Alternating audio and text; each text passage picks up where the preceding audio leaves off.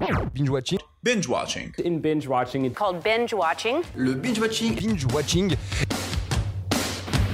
Quand on dit, on raconte pas sa vie. T'aimes bien les omelettes? Tiens, je te casse les œufs. Écoutez Thérèse, je n'aime pas dire du mal des gens, mais effectivement elle est gentille. Je crois que ce serait préférable que tu mettes ta ceinture. Raconte. Je trouve la peau des gens avant mon petit déjeuner. Et action Bienvenue à tous et à toutes dans le nouvel épisode de Binge Watching, le podcast qui revient sur les sorties de la semaine. Sortez vos popcorn, bonsoir. Cette semaine, je reviens sur 5 films, alors qui du lapin ou du lion sera le plus fort? La réponse, incessamment sous peu.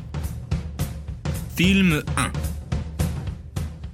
Le lion de Ludovic Colbeau Justin. Philippe Catherine, alias Romain, travaille en hôpital psychiatrique et rencontre Léo Milan qui prétend être un agent secret.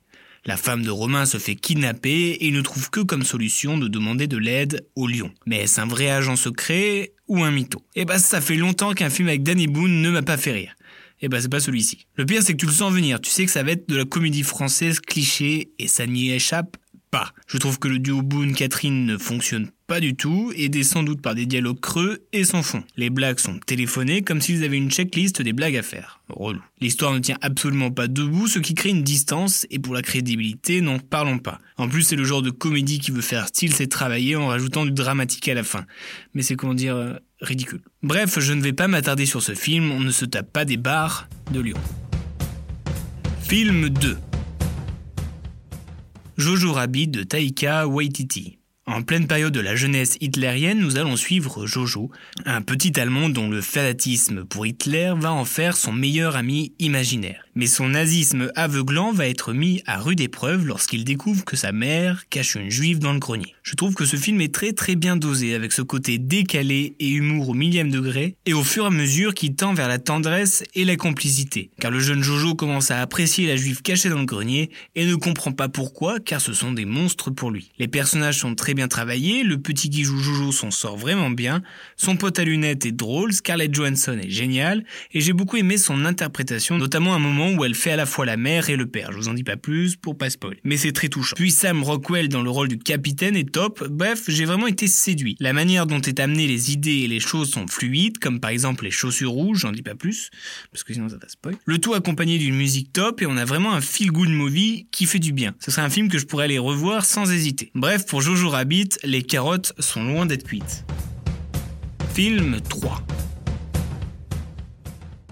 les traducteurs de Régis Roinsard. Eric Angstrom, aka Lambert Wilson, est un éditeur millionnaire et pour la sortie du tome 3 de Dédalius, un best-seller, il prévoit de faire une sortie mondiale. Pour cela, il enferme 9 traducteurs dans un bunker pour traduire le dernier tome. Tout va bien se passer jusqu'à ce que 10 pages fuitent et sont menacées d'être publiées. Une question, qui est l'auteur de la fuite? Alors pour commencer, c'est un bon film, mais je suis déçu. Au vu de la bonne annonce, je me suis dit cool, un film original, l'idée est grave bonne, hâte de voir. En effet, l'idée est bonne, mais un peu gâchée. Je trouve Lambert Wilson légèrement décevant.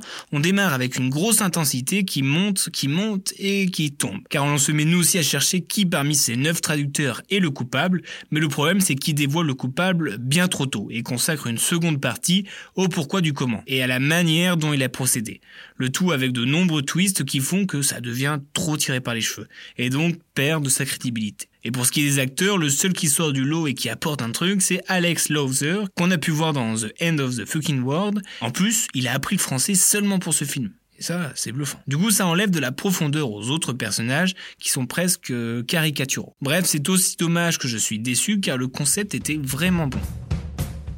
Film 4 La voix de la justice de Destin Daniel Creighton. Sorti tout droit d'Harvard, Brian Stevenson, joué par Michael B. Jordan, décide d'exercer son métier d'avocat en Alabama pour défendre ceux qui ont été condamnés à mort dans le couloir de la mort. Nous allons le voir gérer sa première affaire qui n'est nulle d'autre que celle de Walter Macmillan qui en 1987 est condamné à mort pour le meurtre d'une jeune fille de 18 ans. Et même si toutes les preuves prouvent son innocence, le racisme l'incrimine tout de même. Bon, il faut être honnête, il n'y a rien d'exceptionnel et qui sort du lot, mais il a le mérite d'être bien fait, et sans être dans l'excès. Le tout servi par des acteurs vraiment forts, à savoir Michael B. Jordan, Brie Larson ou encore la touchante interprétation de Jamie Foxx. L'histoire tirée d'une histoire vraie est aussi révoltante qu'intéressante et assez bien traitée. Malgré une longueur de film assez conséquente, c'est presque 2h20 quand même, le dynamisme du film et le rythme donné fait que l'on ne s'ennuie pas. J'ai beaucoup aimé les scènes prison qui montrent bien la souffrance d'être innocent accusé à tort. On sent plus de l'incompréhension que de la colère. L'amitié entre ces trois détenus vont forcément vous émouvoir. Puis les parties du film où il se rend dans la famille est bien faite et montre bien le fait que plus qu'un simple homme condamné, c'est une famille entière. Et pour finir, les scènes au tribunal sont carrément cool, ce qui nous amène même à être vénère en fonction des différents verdicts. Bref, la voix de la justice est d'une sobriété intéressante, alors je vous conseille de prendre la voix pour le ciné. Film 5 Cuban Network d'Olivier Assayas. Nous revenons au début des années 90, en plein embargo américain à Cuba. Nous allons suivre un groupe de Cubains installés à Miami qui met en place tout un réseau d'espionnage afin d'infiltrer les groupes anticastristes responsables d'attentats sur l'île. Bon, contrairement à l'autre, on les sent passer les deux heures de film, car il y a eu vraiment une volonté de tout traiter, ce qui fait que beaucoup d'histoires se chevauchent, ce qui peut nous perdre. Alors entre espionnage, mission aérienne, vie de star, vie de famille, on en voit pas le bout. Les acteurs sont bien, mais on n'arrive pas vraiment à s'attacher à eux autant que l'on s'attache à l'histoire. Mais ils se laissent quand même regarder car le sujet est assez peu abordé et pour autant intéressant. Mais comme je le disais, on n'arrive pas totalement à rentrer dedans, ni à s'attacher aux personnages, le tout accompagné de dialogues assez banals. Par contre, j'ai beaucoup aimé l'ambiance musicale, qui est assez entraînante, mais il m'a paru vraiment long. Bref, euh, histoire sur l'histoire cubaine avec trop d'histoires, mais j'en ferai pas pour autant des histoires. C'est l'heure du pour ce qui est de mon top, en dernier viendrait bien évidemment le navet, euh, le, lion, puis viendrait Cuban Network, suivi des traducteurs, en deux la voix de la justice et le top of the top, Jojo Rabbit. Il est vraiment cool. Binge Watching c'est terminé, on se retrouve la semaine prochaine avec notamment Alain Chabat en Gentleman avec Harley Quinn. Euh, enfin je crois.